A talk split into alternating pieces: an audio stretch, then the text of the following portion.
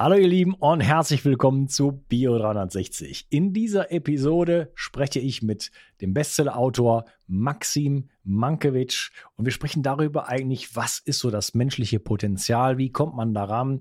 Er hat Genies studiert, er hat sich wirklich die besten Dinge aus allen Lebensbereichen zu eigen gemacht, studiert in äh, wirklich äh, jahrzehntelange Arbeit, obwohl er noch sehr jung ist, äh, wirklich alles gegeben, um wirklich so das Beste aus allen Bereichen rauszuziehen und ist ein absolutes Multitalent, Multitalent, was das angeht und gibt halt dieses Wissen einfach weiter. Eine sehr inspirierende Episode. Wie komme ich an mein eigenes Potenzial? Wo stehe ich eigentlich gerade? Was gibt es so? Da sind sehr, sehr viele auch praktische Tipps einfach dabei, Fragen, die man sich stellen kann, kleine Übungen, die man machen kann, um in die Inspiration zu kommen. Denn das ist meiner Meinung nach eine Zeit, wo sich sehr viele Menschen die Frage stellen, bin ich eigentlich am richtigen Platz? Ähm, lebe ich meine Berufung, meine Erfüllung? Ist es das, was ich gerade tue? Ist es das Richtige? Und erfüllt mich das von ganzem Herzen? Mit diesen wenigen Worten viel Spaß mit dieser Episode. Der Darm ist die Wiege der Gesundheit. Ich weise immer wieder darauf hin, dass es aus meiner Perspektive notwendig ist, sich kontinuierlich um die Gesundheit des Darms zu kümmern. Die Bakterien in deinem Darm bilden den Großteil deines Immunsystems, produzieren Vitamine, Neurotransmitter wie Serotonin und Melatonin und sorgen damit auch für dein Wohlgefühl und deine innere Ausgeglichenheit. Gut Care von Brain Effect enthält 13 Milliarden lebende Bakterienkulturen, die dir helfen, deine Darmflora aufzubauen. So bekommst du Blähungen, Bauchschmerzen und Verdauungsprobleme in den Griff. Gut Care steht auf der Kölner Liste für geprüfte Lebensmittel und enthält außerdem noch Calcium, Eisen, Vitamin B6 und Vitamin B12. Jede Investition in die Gesundheit deines Darmes lohnt sich. Und das Beste ist, mit dem Gutscheincode BIO360 bekommst du einen satten Rabatt auf deine Bestellung. Den Link findest du wie immer in den Shownotes. Schenke jetzt deinem Darm etwas mehr Liebe und du wirst es nicht bereuen. Bio 360. Zurück ins Leben. Komm mit mir auf eine Reise. Eine Reise zu mehr Energie und fantastischer Gesundheit. Ich möchte dir das Wissen und den Mut vermitteln, den ich gebraucht hätte, als ich ganz unten war. Dabei will ich dir helfen, wieder richtig in deine Energie zu kommen. Zurück ins Leben. Hallo Maxim, schön, dass du hier bist. Lieber Unkas, eine Freude, dir zu begegnen. Guten Tag. ist auch eine Freude, dir zu begegnen. Äh, irgendwie hat uns das Universum, das Schicksal so ein bisschen zusammengeführt. Man hat mir von dir erzählt. Ich wusste nicht so genau, weil du so bist so ein Multitalent wie ich dich fassen soll. Und dann habe ich das erstmal nicht weiterverfolgt. Und dann kommt es aber immer wieder und immer wieder, mach doch mal was mit der Maxim und so weiter. Und dann habe ich versucht, dich zu kontaktieren und habe gesehen, du hattest mich schon kontaktiert. Ich hatte das nicht gesehen. Auf Instagram ist nicht so, so ganz meine Plattform, wo ich oft reinschaue. Und dann äh, vor allen Dingen vor einiger Zeit noch. Und dann war schon quasi eine Anfrage von dir da. Und dachte ich, ach, schau mal, wir beide sollen uns jetzt auf jeden Fall treffen. Und äh, ja, bin ganz gespannt äh, darauf, weil du nicht jemand bist, der so für einen, ein Ding steht, der sich einer Sache verschreibt, äh, sondern so ein Multitalent bist, jemand, der ähm, sich ganz für ganz viele Dinge interessiert und eigentlich so aus äh, korrigiere mich, sein Leben widmet, sich sein Kopf oder sein Herz in ganz viele verschiedene Themenbereiche zu, zu, zu stecken und da er auch vielleicht Experte dran äh, zu werden und diese Dinge dann auch so sozusagen die Quintessenz davon auch weiter zu vermitteln und den Menschen zur Verfügung zu stellen. Habe ich das in etwa so, so richtig äh, eingeschätzt? Sehr, sehr gut, Unkas. Und äh, unsere Einladung war natürlich auch, weil wir haben auch einen sehr, sehr erfolgreichen Podcast und da sind so große Persönlichkeiten wie du natürlich sehr gesehen, weil du natürlich unfassbares Wissen dir über Jahre angeeignet hast. Und das ist die Brücke, die wir gemeinsam gehen. Ich bin junger Kerl und habe auch relativ früh angefangen. Dann habe ich mir gesagt, wenn mein Vorbild Leonardo da Vinci im finsteren Mittelalter keine Ausreden findet, wie sollte ich dann im modernen Deutschland in einem der reichsten Länder der Welt, was mir wahnsinnig viele Möglichkeiten gegeben hat, als ich mit zwölf dann nach Deutschland mit meiner Mom übersiedeln durfte, weil meine Mom hat einen, einen Österreicher geheiratet und dann mussten wir umziehen. Ich wollte es damals gar nicht. Und dann habe ich dann nur noch Möglichkeiten gesehen und äh, mir die Frage gestellt, schon zum Glück rechtzeitig, in welche Richtung könnte es denn gehen? Und äh, habe mich erst einmal verlaufen in diesen praktischen weltlichen Dingen, ja, das Abiturstudium, Ausland und, und habe dann irgendwann erst später gemerkt, wer bin ich denn eigentlich auf dieser er Erde?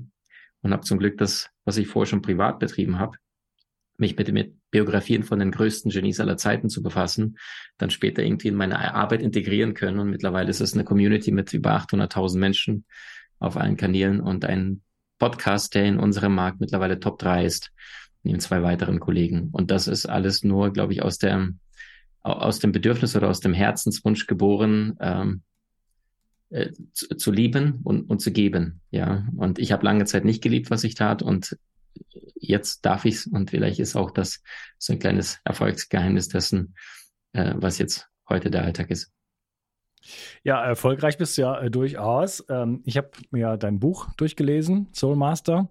Ähm, steht drauf, Platz 1, Spiegel. Ähm, aber nicht nur das, sondern ihr wart Platz 3 oder bis Platz 3 ähm, über das ganze Jahr gesehen. Ja, das heißt, Korrekt. drittmeist gekaufte Buch in der besten, äh, wichtigsten Bücherliste über das gesamte Jahr. Also nicht nur an einem Tag. Ne, das würde ja Platz 1, das würde ja reichen, wenn man einmal einen Tag da drauf ist. Ähm, sondern halt einfach wirklich. Ja. Also das ist etwas, was viele Menschen lesen. Irgendwie sprichst du die Menschen scheinbar an. Ne? Äh, mit, mit deinen Themen. Und ähm, ja, und eins deiner großen Themen ist halt einfach Genies. Deswegen stehen die sozusagen hinter dir im Bild. Ja, sieht man Köpfe von verschiedenen äh, Persönlichkeiten. Ähm, darüber wollen wir heute das sprechen oder das auch mal so als Leitfaden nehmen. Eigentlich so, was ist ein Genie? Was ist denn überhaupt was, was steckt denn im Menschen für ein Potenzial, würde ich mal sagen. Und wie kann man vielleicht das eigene Genie, das eigene Potenzial ähm, erkunden, ähm, wachküssen? Ja, ähm, ja, über solche Themen wollten wir heute sprechen. Und äh, ja, wie bist denn du zu diesem Thema Genies eigentlich gekommen? Also, du hast jetzt gerade schon so ein paar Sachen gesagt, aber wie war so dein Weg? Mhm. Dann dahin, dich mit, mit solchen Persönlichkeiten zu beschäftigen oder überhaupt mit Potenzialen oder ähm, erzähl mal so ein bisschen was von deinem, von deinem Weg noch. Mhm. Äh, ich würde mal gerne ein Zitat bringen von Oscar Wilde, weil das passt sehr gut zu deiner Frage. Der sagt, äh, wer nur im Rahmen seiner Möglichkeiten lebt, leidet unter einem Mangel an Fantasie, in Klammern Kreativität. Und ich war einer, der unter seinen Umständen gelitten hat, damals als Kind. Ich war schon damals als äh, vier, fünf, sechs, sieben, achtjähriger. Meine Mama, mein Vater haben sich relativ früh getrennt. Und die Konsequenz dessen war, dass meine Mom eine schöne Schauspielerin, aber nicht besonders erfolgreich war und immer wieder Theaterjobs hatte. Und äh, das meistens allerdings nicht besonders viel war, was sie da verdiente. Und mit der Konsequenz, dass wir dann in einem äh, Kellerloch in der Ukraine, damaligen Ukraine, Schwarzmeerinsel Krim, dank Putin und diesem äh, Russland-Ukraine-Konflikt ist ja mittlerweile, weiß jeder, wo die Krim ist. Und dort bin ich aufgewachsen damals. Und ähm, habe übrigens äh, russische Wurzeln. Also bin in Sibirien geboren, in Ukraine aufgewachsen. Das heißt, wenn, ja, ich kann nicht verstehen, diese ganze Spaltung, die gerade in der Gesellschaft stattfindet. Ne? Die bösen Russen oder die Russen sagen die böse NATO, dass da die ganze halbe NATO da in der Ukraine mittlerweile mitkämpft. Äh, ich bin der Meinung, die Seele hat keine Nationalität und deswegen sollten wir uns nicht spalten lassen, sondern eher das verbindende Gemeinsame suchen. Aber zurück zu deiner Frage. Ähm, die Kindheit war sehr bescheiden. Also ich erinnere mich mit acht, neun ging ich mal zur Schule, da lag ein toter, nackter Mann bei uns da direkt im Keller vor der Tür. Wir hatten Gitterstäbe an den Fenstern, wir hatten gigantisch große Ratten äh, und Tage auch, wo wir gar nichts zu essen hatten, dass meine Mutter dann zu den Nachbarn hochging und dann ähm, erzählt sie mir heute noch, wie optimistisch ich damals war, weil wir hatten gar nichts zu essen. Meine Mutter hat dann ein bisschen trockenes Brot bekommen von den Nachbarn. Und dann sagte sie, Junge, es tut mir leid, wir haben nichts zu essen. Und dann habe ich scheinbar, sagt sie zu mir in meiner Euphorie gesagt, aber Mama, wir haben doch Knoblauch. Und das finde ich so faszinierend, dass die Kinder im Rahmen des Eingesperrtsein so viele Möglichkeiten sehen. Dann haben wir dieses Knoblauch aufs Brot gerieben. Das war sehr oft die einzige Mahlzeit des Tages. Und wenn du in diesem wer nur im, im, Rahmen seiner Möglichkeiten lebt, und das ist das, was damals war, ich war vielleicht sechs, sieben und habe diesen Mangel gesehen, ein Vater, der immer wieder versprochen hatte, äh, Wochenende sehen wir uns oder ich hole dich ab oder bringe eine Kiste Äpfel und dann nichts passierte. und gleichzeitig eine Mutter, die dann bis zwei, drei Uhr nachts mit einer Zigarette auf der Toilette raucht. Und ich irgendwie als Kind merke irgendwie, das ist nicht liebevoll, das ist weder finanziell frei, so dass mein Weg wahrscheinlich schon da gelegt worden ist, dass wenn ich dann im Alter von zwölf Jahren nach Deutschland kommen durfte, weil meine Mom den Österreicher äh, geheiratet hat in Berlin, dass ich dann plötzlich in ein Land kam, äh, volle Möglichkeiten und dann entsprechend mein Bogen schon deutlich mehr gespannt war, als vielleicht jemand, der in diesen guten, liebevollen Bedingungen irgendwo in Bayern aufwächst und sagt, Mangel, was ist das? Davon habe ich irgendwo in einer Doku im Fernsehen gesehen. Also ich habe es erlebt. Und dann nimmst du vielleicht die gleichen Ressourcen, die gleichen Ausgangsbedingungen ganz anders wahr. Und das ist das Ergebnis wahrscheinlich auch von Soulmaster, weil es ist ein Buch, an dem ich auch über 20 Jahre lang gearbeitet habe, ist kein Scherz. Ich habe alles angefangen aufzuschreiben, also diese Faszination für die Genies, die war ja, äh, weil ich irgendwann mal meine Mutter gefragt habe, hey Mama, wie werde ich genial? Das fragen Kids nun mal. Und dann hat sie mir irgendwann so im Alter von 10, 12 Jahren gesagt, Junge, lern Gedichte auswendig. Das ist alles, was sie mir antworten konnte.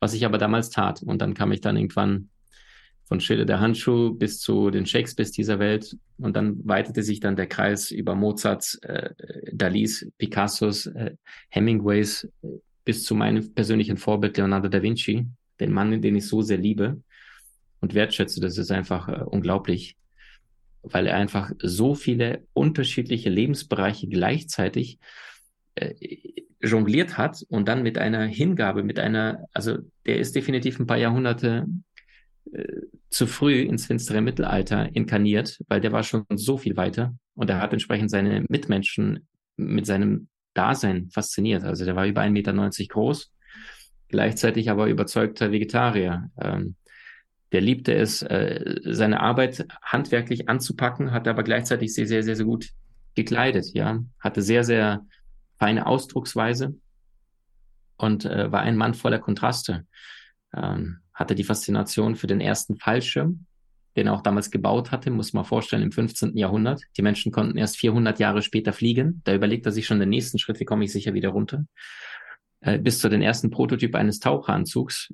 Ähm, es gab vor zwei Jahren ein 500-jähriges zum Todestag von Leonardo da Vinci in Griechenland, Athen. Da bin ich natürlich hingeflogen und habe in diesem Museum dann, und das ist kein Scherz, im letzten Raum nachdem ich dann nach zwei Stunden durch war, da hatten sie es so schön gestaltet.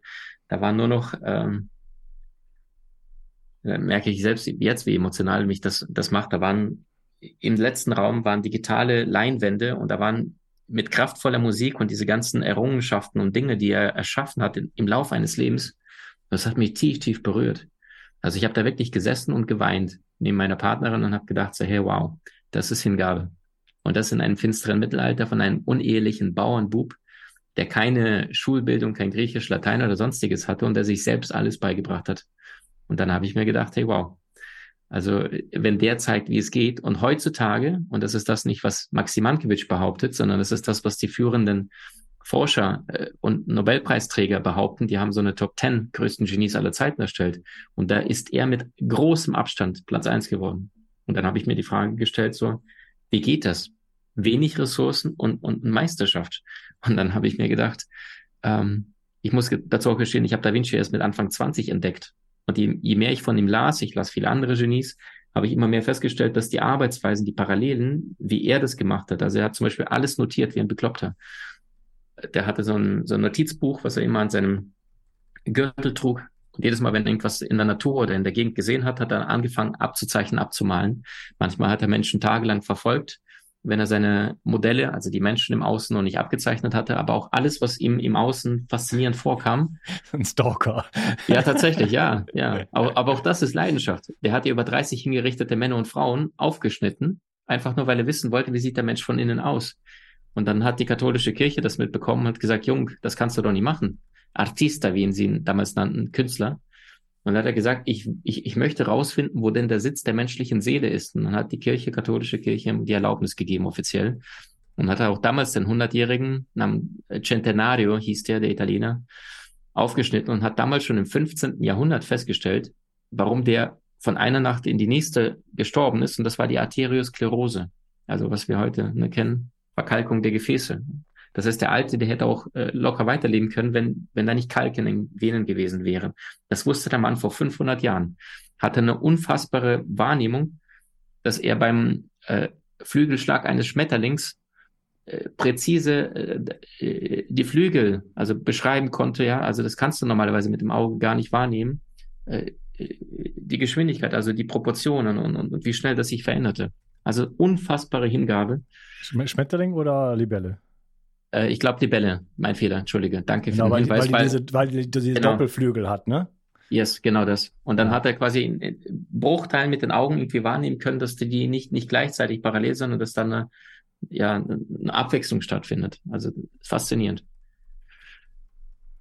Also äh, jemand, was ich mitgenommen habe, jemand, der mit großer Neugier ähm, unterwegs ist und auf die Welt schaut als Beobachter. Er, er sagte, ich bin ein ergebener Schüler der Erfahrung, genau, Unkas, genau das. Und das habe ich dann bei mir irgendwann festgestellt, als ich irgendwann mal, ich glaube, 7, 28 war und gemerkt habe, ich habe mein Leben lang jeden Satz, jedes wertvolle Ding, was ich gelesen habe, und wenn es in einem kitschigen Film war, oder zwei Frauen an der Tankstelle miteinander reden und ich höre im Nebensatz irgendwie irgendwas Faszinierendes oder Spannendes. Ich habe ihm bekloppt mein Leben lang alles aufgeschrieben und das war bei Da Vinci genauso. Ja, da war mal ein versauter Witz, da war mal der Flug eines äh, Vogels, was er gezeichnet hatte und gleichzeitig seine Einkaufsliste und das war alles gleichzeitig, absolutes Chaos. Und dann habe ich mir gedacht, hey krass, endlich einer, der mich versteht. dann habe ich mir natürlich noch mehr in den Mann verliebt, weil ich dachte so, hey wow, was gibt's dann noch mehr über ihn zu entdecken? Habe dann auch seine Weltansichten, natürlich tausende äh, von äh, Sätzen von ihm gelesen und immer mehr festgestellt, hey wow, also es gibt kaum einen Satz, äh, den ich nicht äh, bejahen würde. Vielleicht manche Dinge haben sich verändert. Er sagte zum Beispiel, wer über Nacht berühmt werden oder wer über Nacht reich wird, der wird heute in einem Jahr gehängt. Das geht heutzutage schon. Ja, wir haben heute die Vorteile der modernen Technologie. Dieser Podcast ähm, Social Media, ja, wir haben alleine 20 Online-Kurse in der Akademie. Das heißt, heutzutage hast du das Wissen sehr, sehr schnell verfügbar, was damals natürlich nicht, nicht möglich war. So, und wenn wir die Möglichkeiten nutzen und das erkennen, wo wir heutzutage leben, dann, dann ist es eigentlich nicht möglich, unglücklich zu sein oder arm oder nicht in deinem Wunsch-Idealgewicht zu leben, sondern du hast die absolute Verantwortung. Und das ist das, was viele nicht annehmen wollen und ich vielleicht auch damals mit meinem unglücklichen BWL-Studium auf Diplom noch äh, gemacht habe, aber ich habe mir nie die Frage gestellt, bin ich das, sondern ich habe gesagt, das ist der sicherste Weg und dann gehe ich jetzt mal, bis ich dann irgendwann in meinem Consulting gelandet bin und gemerkt habe, ich bin total unglücklich, aber dann habe ich mir noch einige hinterhergegeben und habe noch einen zweiten Consulting-Job ausprobiert und bin dann noch unglücklicher geworden, obwohl es auf dem Papier super aussah. War mal in Mailand, war mal in Madrid, ja, in beiden Ländern gereist, konnte mit Vorständen von, glaube ich, Gutia verhandeln, ja, für die Consulting Company mein Spanisch ist ja ein bisschen da gewesen vom Studium noch. Und aber trotzdem gemerkt, das hat nichts mit dir zu tun. Aber ich war durch diese Kindheit gleichzeitig so feige, mir die Frage zu stellen, wer bin ich denn eigentlich auf diesem Erdball? Und habe dann erst zwei Kündigungen gebraucht, wo ich beides mal ein Top-Zeugnis bekommen habe, oder hat das Universum aus meiner Sicht ein bisschen gegrätscht, weil ich nicht auf meiner Seelenreise war, aber gleichzeitig zu feige in meinem Verstand, äh, eine Kündigung von mir aus einzusprechen, sondern ich hätte jede Sicherheit unterschrieben, weil ich die niemals in der Kindheit hatte. Und dann dadurch war ich dann im Hartz IV gelandet, habe kein Jahr lang gearbeitet in beiden Consulting-Jobs und durfte mich dann beweisen. Und dann habe ich mir gesagt, okay, äh, wenn du jederzeit für etwas gefeuert werden kannst, was du nicht einmal liebst, dann liegt es jetzt an dir, Maxim, deinen ganzen Mut zusammenzunehmen und all in zu gehen und das zu tun, wovon du überzeugt bist. Und dann war die Hartz-IV-Zeit wahrscheinlich für mich die produktivste, effektivste Zeit meines Lebens. Ich bin auch heute sehr produktiv, nur heute jongliere ich vielleicht größere Bälle und mehr gleichzeitig als damals. Aber ich habe mir damals Deadlines gesetzt und habe gesagt, so, äh, du hast genauso viele Stunden am Tag wie ein Tesla, Michelangelo, Frida Kahlo, Astrid Lindgren oder Leonardo da Vinci. Und das ist, liegt an mir, aus diesen 24 Stunden, die produktiver oder liebevoller oder, oder bewusster zu gestalten. Und dann begann die Reise, das war ungefähr 2012, 2013 nach dem Studium. Und dann habe ich innerhalb von einem Jahr dann relativ äh, viel zusätzlich noch lernen können, weil ich dann erstmal meine Lerngeschwindigkeit vervierfacht habe, weil ich gedacht habe, ich kann auch ein Buch lesen, weil ich wusste, Lernen ist die Antwort. Ja, dein Leben wird erst dann besser, wenn du besser wirst. Wenn du hart an dir arbeitest, wird dein Leben leicht sein. Wenn du leicht an dir arbeitest, wird dein Leben hart sein. Und ich wusste, ich, ich habe scheinbar einiges gelernt im Leben, aber gleichzeitig nicht, nicht die richtigen Dinge. Ja, obwohl viele sagen, BWL-Studium ist ja super, da, da kannst du die Möglichkeiten. Aber ich habe dann für mich gemerkt, jetzt habe ich mein, mein Zweier BWL-Zeugnis, so what? Ja, ich habe mir nicht von Anfang an die Frage gestellt, wer bin ich, sondern ich bin immer den Weg der Sicherheit gegangen. Ich schäme mich heute noch, aber ich habe in meinem Studium damals äh, erfahren, man musste so Praktikas haben und irgendwas soziales Engagement. Und dann habe ich beim Deutschen Roten Kreuz mich sozial engagiert, nicht weil ich so ein sozialer Typ war, sondern weil ich dachte, es sieht später super aus, wenn ich mich bewerbe. Verstehst du? Also so, und solche Dinge machen wir permanent, weil wir das Gefühl haben, irgendwie, da, da passen wir besser, da werden wir mehr gemocht, statt uns die Frage zu stellen, wer bin ich denn wirklich? Und das ist durch die Genies, durch ein Leonardo da Vinci äh, als Vorbild äh, sehr viel leichter gewesen. Ja, das strategische Selbst Ne, Strategien, wie kann ich mich einordnen in die Gesellschaft, wie kann ich mich verstellen, falsch machen, äh, Seiten nach außen kehren, wie kann ich ja nicht mein eigenes Leben leben, sondern ne, das ein, ein, strategisches Selbst, anstatt das wirklich wahre Selbst sozusagen zu erforschen erstmal. Ähm, das ist ja auch nicht gesetzt gegeben, sondern das möchte, das möchte ja auch erblühen erstmal, es möchte erstmal gesehen werden und kann dann eigentlich sich auch entfalten und natürlich auch verändern. Es ist natürlich auch dynamisch ähm, und das in die Welt zu tragen. Anstatt, aber wir haben es halt gelernt, äh, auch durch ja, ganz viele Umstände, gesellschaftliche Umstände, Traumatisierung und, und so weiter. Ähm, wir müssen uns anpassen, wir müssen klarkommen in der Welt. Wir müssen mit Liebesentzug klarkommen. wir müssen äh, auf jeden Fall überleben. Ne? Letzten Endes sind wir fast alle, äh, ohne es zu wissen, in so einem Überlebensmodus. Und aus dem auszubrechen, ist äh, gar nicht so einfach. Mhm. Die, die Glaubenssätze, Konditionierungen, genau das, was du richtig sagst, ne? das, das prägt uns ja. Ich bin ja ein Mensch, der daran glaubt, dass wir mehrmals inkarnieren. Ne? Chile con carne, das Fleisch steckt drin. Oder Karneval, ne? das Fleisch, Wale aus Spanisch, und du lebst ja an der Grenze, äh, laufen, das, das Fleisch läuft. Also und, und ich glaube tatsächlich allerdings, unabhängig von dem, was wir in den Vorleben erlebt haben, haben wir in diesem Leben ja auch Manche sagen, bis zum siebten Lebensjahr steht die Persönlichkeit zu 90 Prozent. Und wenn du dir jetzt meine anschaust, ähm, Ratten, Tote, Obdachlose und Armut, dann macht es natürlich was mit dem Bewusstsein. Und das ist wahnsinnig schwer, aber es funktioniert. Ne? Ich bin der lebende, das lebende Beispiel dafür, ähm, dich nochmal zu wandeln und dir auch Wohlstand zu erlauben. Ich weiß zum Beispiel, meine Oma war, ähm, die lebte in Sibirien und jedes Mal, wenn wir sie besucht haben, dann, sie hat einen eigenen Garten, eine Datscha, ne, wie es bei den Russen heißt. Und jedes Mal, wenn wir da Kartoffel gepflückt haben, dann wurden sie in eine Kiste gepackt und dann nach hinten gepackt, äh, weil man musste erstmal die alten Kartoffeln essen. Das waren die, die schon vier, fünf, sechs Monate alt waren. Mhm. Und, und, das ist so die Überzeugung, die unbewusst stattfinden, weil du es ja praktisch tust. Nicht nur denkst, sondern praktisch tust. Mhm. Oder schöne Kleidung wird, wurde heute noch wenn ich meine Oma heute besuchen würde, äh, die würde irgendwelche Lumpen anziehen und die schöne Kleidung wird in den Schrank gehängt, im Sinne von, äh, das macht man nur, wenn es sich lohnt, festlich. Ja, ja, das, und, das, das, das, das äh, Sonntagsbesteck und so, ne, das, das gibt's ja auch. Ja, aber hm, also das ist, ähm, ohne das schlecht reden zu wollen, aber das ist ja auch eine Coping, kann ja auch eine Coping-Strategie sein. Also ich bin in ganz ärmlichen Verhältnissen aufgewachsen und jetzt habe ich noch eine neue Chance und jetzt, jetzt gebe ich alles sozusagen. Ne? Das, das kann ja auch eine Motiv Motivation sozusagen sein. Es gibt ja auch, wenn man, ähm, also je, unabhängig vom Elternhaus so die Möglichkeit, ich werde so wie meine Eltern oder ich werde genau das Gegenteil. Ne? Also das, das sind ja auch oftmals Reaktionen auf, äh, auf, die, auf die Sozialisierung sozusagen. Das sind verschiedene Strategien, die wir wählen, je nachdem, was für uns dann in dem Fall möglich ist. Ja, Zu dem Punkt, äh, was du gerade angesprochen hast, entschuldige, weil das sehr, sehr klug war, was du gesagt hast. Mir ist es irgendwann mal im Seminar eingefallen in Frankfurt, da war ich selbst auf der Bühne vor 500, 600 Menschen. Mal, mal gucken, was du von der These hältst. Äh, der Gedanke war oder die Eingebung war, ähm, wer einen, eine schwere Kindheit hat, vielleicht weniger liebevolle Eltern, der hat zwei Möglichkeiten. Der wird selber genauso weniger liebevoll oder der wird das Gegenteil, weil er sagt, boah, die Asis, da, das will ich auf keinen Fall meinen Kindern antun oder wer hat ein liebevoller Mensch. Derjenige, der tendenziell eher liebevolle Kindheit hatte, der hat nur einen Weg und der wird selbst tendenziell eher liebevoller Mensch. Natürlich gibt es die Ausreißer, ja, wir kennen ja auch die Promi-Kinder und alles, dass sie dann sagen, so, ich, ich hatte mal alles, aber ähm, ja, was denkst du? äh, ja, also äh, auf, je, auf jeden Fall, dass man, dass, dass man immer verschiedene Wege gehen kann. Ne?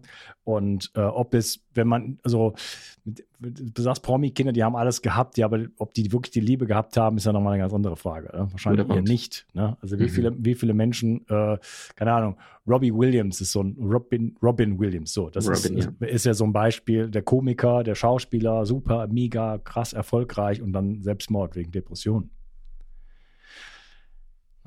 Ähm, also wir haben verschiedene Wege, einfach damit, damit umzugehen. Ähm, Du hast von Verantwortung ges gesprochen. Wie gesagt, das ist halt ein schwieriges, ein schwieriges Feld. Auf der einen Seite, natürlich ist irgendwo jeder als, als, als Seele, als Inkarnation, als, als äh, multidimensionales Wesen, als Schöpfer, wie auch immer man sich begreifen möchte, erstmal in der Verantwortung.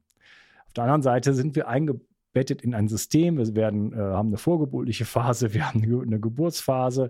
Äh, da, da findet viel Traumatisierung statt, findet auch heutzutage durch die Gesellschaft jetzt in diesem Moment Traumatisierung statt, auch durch die Konflikte, die du eben angesprochen hast. Meiner Meinung nach ist das sogar gewollt. Und äh, das heißt, das ist eine Schlinge, von der muss man sich erstmal befreien. Die muss man erstmal wahrnehmen, so, dass, die, dass es die gibt. Und sich dann davon zu befreien, ist dann auch nicht ganz ohne. Ne? Das, deswegen ist das immer so eine, Sache mit der Verantwortung. Ich bin da äh, ganz bei dir. Ich denke auch, dass jeder die Verantwortung letzten Endes hat. Aber ähm, ich kann auch verstehen, wenn die Menschen das teilweise ihnen das überhaupt gar nicht klar ist. Und 100%. sie gar nicht wissen, wie sie an die Ressource Verantwortung überhaupt drankommen. 100 Prozent, natürlich. Und die Frage ist, was verändert das, Unkas? Was verändert das, dass die Menschen ihre Kraft in ihre Größe gehen? Es gibt ja diese zwei Thesen, die meisten verändern sich erst dann, wenn ihr Herz gebrochen wird oder ihr Geist geöffnet wird. Das eine ist Frustration, das andere ist Inspiration. Und ähm, ja, die Frage ist, wäre ich äh, in meinem Leben, Anführungszeichen, so erfolgreich, hätte ich die Kindheit nicht erfahren, weil ich so frustriert war, weil der Bogen so viel mehr gespannt worden ist, dass ich dann wie eine Rakete abschießen, abgeschossen habe, als ich die Möglichkeiten hatte. Ähm, und das ist ja das, was in sehr vielen Biografien auch steht. Ne? Viele Menschen, die einfach unglücklich sind, einfach deutlich mehr bestrebt sind, ihren Unglückszustand zu verändern. Ja, Gleichzeitig Krise, aber. Krise als Chance sozusagen. Ne? Ich, hab, ich denke schon zum dritten Mal an die Beatles, die irgendwie acht Stunden lang im Star Club irgendwie drei Jahre lang gespielt haben. Ja? Wie verrückt Wahnsinn. für wahrscheinlich äh, 3,50 Mark damals und haben hinter der Bühne gepennt und so, ja? Wow. um dann halt irgendwann die erfolgreichste Band aller Zeiten zu werden. Ehre, Ehre. Wahnsinn. Ja, und das, das allein das Handwerk, so was sie sich erspielt haben, ne? aber halt auch, hey, die haben es nicht in den Schoß gelegt bekommen, obwohl, da gibt es auch noch ein paar andere Theorien dazu. Aber wenn man es mal mit der normalen Theorie bleibt, so wie, sich, wie man so erzählt, die Beatles, ne, da, weil da gibt es den ganzen Hollywood und den ganzen Bands und weiß nicht was, da gibt es auch noch eine ganze eine, eine andere Seite zu. Äh, gibt es interessante Publikationen dazu. Aber bleiben wir einfach mal bei, bei, bei dem Narrativ. Äh, die Beatles haben sich da hochgekämpft und dann irgendwann äh, halt sind so erfolgreich geworden. Dann äh, ist es halt auch in diesem Narrativ so, dass sie halt ja, nicht das in den Schoß gelegt bekommen haben, sondern eigentlich aus ärmlichen Verhältnissen, Liverpool und so weiter und dann irgendwo im Ausland da sich den Arsch abspielen, äh, daraus dann halt auch die Motivation haben. Ich war selber früher Musiker und da war es schon so, also ich war einer von denen mit meiner Band, wo wir äh, irgendwie so eine Profi-Attitüde hatten. Wir wollten Musik machen. Also wir wollten jetzt nicht Geld verdienen. Also toll, ja, aber das war nicht unsere Motivation. Unsere Motivation war, wir machen Musik, aber wir geben alles dafür. Während andere um uns herum, da waren natürlich ganz viele andere Bands, Schülerbands oder dann nach Schulzeit, äh, die dann aber angefangen haben, nee, ja, studieren und so und dann nebenher die Musik machen. Ne? Also die so aus dem, aus dem bürgerlichen äh, Bereich kommen, wie wir auch, ähm, halt das nicht so ernst genommen haben. Ja, okay, wir waren jetzt auch nicht so erfolgreich, aber viel erfolgreicher als, äh, als, als viele von denen, weil die, klar, die haben sich natürlich nicht, nicht drum gekümmert. Also sie hatten nicht diesen, diesen, diesen Impetus, diesen, diesen, diesen Willen, äh, einfach, ich setze alles auf eine Karte. Mir war das früher scheißegal. Rente äh, oder äh, wie wirst du mal dein Leben streiten? Das, die Frage habe ich mir nicht mal gestellt. Mhm. So, und wenn ich mit so einer Energie da reingehe, und das kann ich mir jetzt vorstellen, äh, dass du jetzt zum Beispiel in, äh, in so einer Situation sagst, aha, jetzt habe ich, jetzt habe ich meine Chance und ich werde das jetzt hier rocken. So. Ne? Da gehe ich nicht mehr zu zurück. Äh, ich ich, ich mache das jetzt. Ich setze alles auf eine Karte. Das ist, äh, ich will das jetzt, ich will es ich will's wissen vom Leben. Mhm. Und das ist genau wie du es richtig sagst, ja. Das ist die, ähm, die Frustration, die sehr, sehr oft zu Exzellenz führt. Ähm, aber gleichzeitig gibt es auch die andere Möglichkeit, die Möglichkeit der Inspiration. Und das ist das, was du mit deiner wertvollen Arbeit machst. Das ist das, was wir mit unserem Podcast machen, weil du die Genieköpfe hinter mir erwähnt hast. Äh, der heißt genauso die Köpfe der Genies. Und genau deswegen ähm, die, die Köpfe weil das äh, die Menschen sind, die mich fasziniert haben. Der Name ist mir übrigens auch irgendwann mal nachts eingefallen. Da war ich selbst in diesem unglücklichen Consulting-Job. Und du kennst es ja selber, wenn du nach Hause kommst und du machst nicht das, was dich beseelt, dann bist du einfach körperlich erschöpft. Nicht, weil du so viel körperlich gearbeitet hast, war ja kein Bau oder im Wald, äh, ne, Holzfällen, sondern tatsächlich im Büro und dann komm abends heim, 18 Uhr und denk mal, legst dich mal kurz hin, eine Stunde mal kurz ausruhen. Und dann ist passiert, was nicht passieren sollte, eingeschlafen, wachst auf, zack, eine Uhr nachts und denkst, was, was machst du jetzt? Und hab dann noch versucht, 10, 20 Minuten zu liegen und in dem Moment kommt dann rein die Köpfe der Genies. Weißt du, und heute ist es einer der erfolgreichsten Podcasts. Und die Frage ist, wie geht sowas? Ich glaube, die wichtigsten Dinge, die wir im Leben erschaffen oder die durch uns erschaffen werden, die kommen nicht primär durch uns, sondern die kommen auf der Seelenebene. Also das ist der, der göttliche Kanal und ich weiß, da wird einige wahrscheinlich äh, dadurch verwirrt werden. Aber je mehr ich die Genie studiert habe, je mehr ich genau mir angeschaut habe, wovon haben sie denn gesprochen, äh, wenn der Mozart beispielsweise sagte, weder der erhabene Grad an Intelligenz oder Fantasie, noch beides führt dazu, dass man zum Genie wird. Liebe, Liebe, Liebe und nochmals Liebe ist die Quelle ähm, der Genies. Ja, oder ein Tesla, der sagte, mein Gehirn ist nur ein Empfänger. In diesem Universum gibt es eine Quelle, von der wir Wissen, Kraft und Inspiration erhalten. Ich weiß nicht, wo diese Quelle ist, aber ich weiß, dass sie existiert. Oder Einstein, der über Intuition gesprochen hat und wie du, Sternzeichen Fische war. Äh, der intuitive Geist ist ein heiliges Geschenk und der rationale Verstand sein treuer Diener. Wir haben eine Gesellschaft erschaffen, die den Diener ehrt und das heilige Geschenk vergessen hat. Bis zu den Menschen, die wir im Fernsehen gesehen haben, wie Steve Jobs, ne, der auch, auch deutlich klar sich zur Intuition positioniert hat und sagte, habe den Mut, deinem Herzen, deiner Intuition zu folgen. Die beiden wissen schon ganz genau, was du möchtest. Oder vielleicht noch ein Zitat, was mir gerade einfällt, äh, Michelangelo. Äh, es kann der größte Künstler nichts ersinnen, was der Marmor nicht in sich enthielt. Und nur die Hand, die ganz der Seele gehorcht, erreicht das Bild im Steine. Die Kunst gehört keinem Land, sie stammt vom Himmel, ja. Oder äh, Mozart sagte, äh, komponiert ist schon alles, aber geschrieben noch nichts. Also wieder die gleiche Metapher. Oder Michael Jackson, ein Held meiner Kindheit, äh, der dann auch dann sagte, äh, ist mir peinlich, ich habe nicht einen Song geschrieben, es fließt durch mich. Deswegen kann ich auch diesen Credit nicht annehmen, diese ganze Anerkennung, weil es ist Gottes Werk und er benutzt mich nur als Messenger, ja, wo ich empfange. Und wenn wir also uns anschauen, die größten oder die erfolgreichsten Menschen sprechen alle von diesen plötzlichen Impulsen, Gammawellen, also diesen plötzlichen Ideen, die auf einmal in ihr Gehirn schießen. Und wenn wir uns ein erfolgreiches Leben anschauen, dann sind wir jetzt wieder bei Oscar Wilde, wenn du im Rahmen seiner Möglichkeiten lebt, der leidet unter einem Mangel an Fantasie, in Klammern Kreativität. Und das ist im Grunde genommen ist sehr, sehr einfach. Du möchtest ein besseres Leben, dann brauchst du einfach bessere Ideen.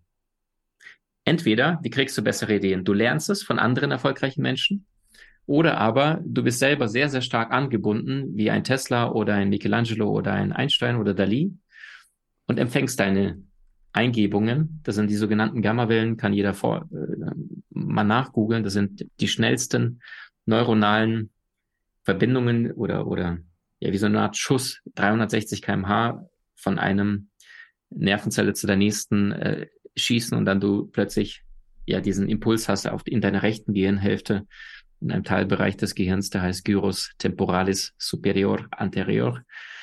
Lange zum Lernen muss keiner verstehen, einfach nur, dass wenn du einen plötzlichen Impuls hast, dass du dieses einfach nicht verfliegen lässt. Also ich schreibe alles wie ein Bekloppter auf. Und wenn es gerade mit nassen Händen beim Kochen ist, dann, dann lasse ich alles liegen, drehe mich um mit nassen Händen. Ich schmier überall hin. Ich habe überall Zettel im Haus ja, ich quatsche rein und wenn es in der Nacht ist, ich lasse nicht einen Gedanken, nicht meinen halben verfliegen. Ich schreibe immer was auf. Ja. Und das Verrückte ist, wie man, letzter wie man, Satz, letzter, letzter Satz, äh, warum das zu tun? Weil manchmal habe ich Dinge aufgeschrieben, ich hatte keine Ahnung davon, aber das, was, wovon ich dann später auch zum Beispiel in diesem Buch, ich hatte nie vor, ein Buch zu schreiben, ich habe es später erst verstanden, das, was du heute aufschreibst, kann in zwei, drei, vier, fünf Jahren deinen absoluten Durchbruch bedeuten. Nur die meisten Menschen sagen, bin kein Tesla, Michelangelo, keine Frida Kahlo, weg damit. Und, und dann wundern die sich, dass das Leben immer so durchschnittlich bleibt. Unkas, bitte.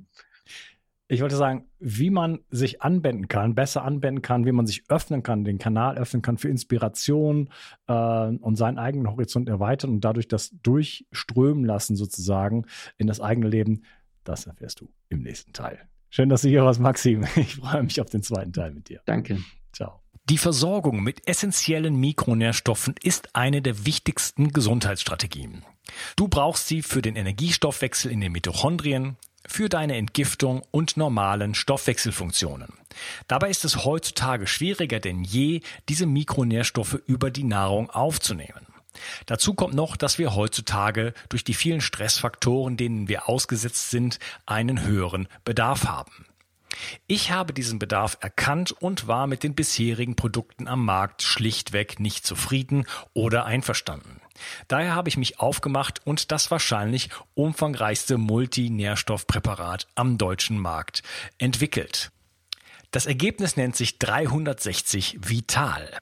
Und dieses Produkt enthält alle wichtigen Vitamine in der richtigen Form und Dosierung, zahlreiche wichtige Mineralstoffe, Pflanzen- und Heilpilzextrakte, Antioxidantien wie zum Beispiel Astaxanthin und Resveratrol, Coenzym Q10, 50 Milliarden darmaktive Bakterien und vieles mehr.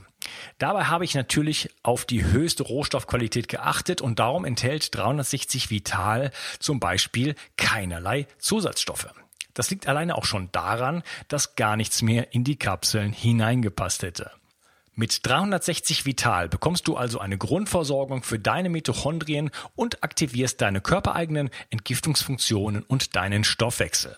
Daher ist 360 Vital auch ein Grundelement in meinem Entgiftungsprotokoll richtig entgiften.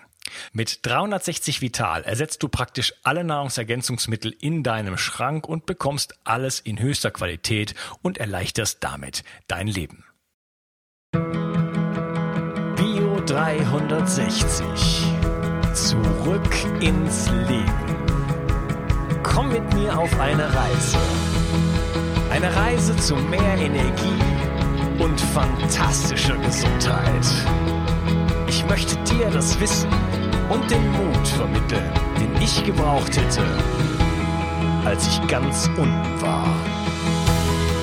Dabei will ich dir helfen, wieder richtig in deine Energie zu kommen. Zurück ins Leben.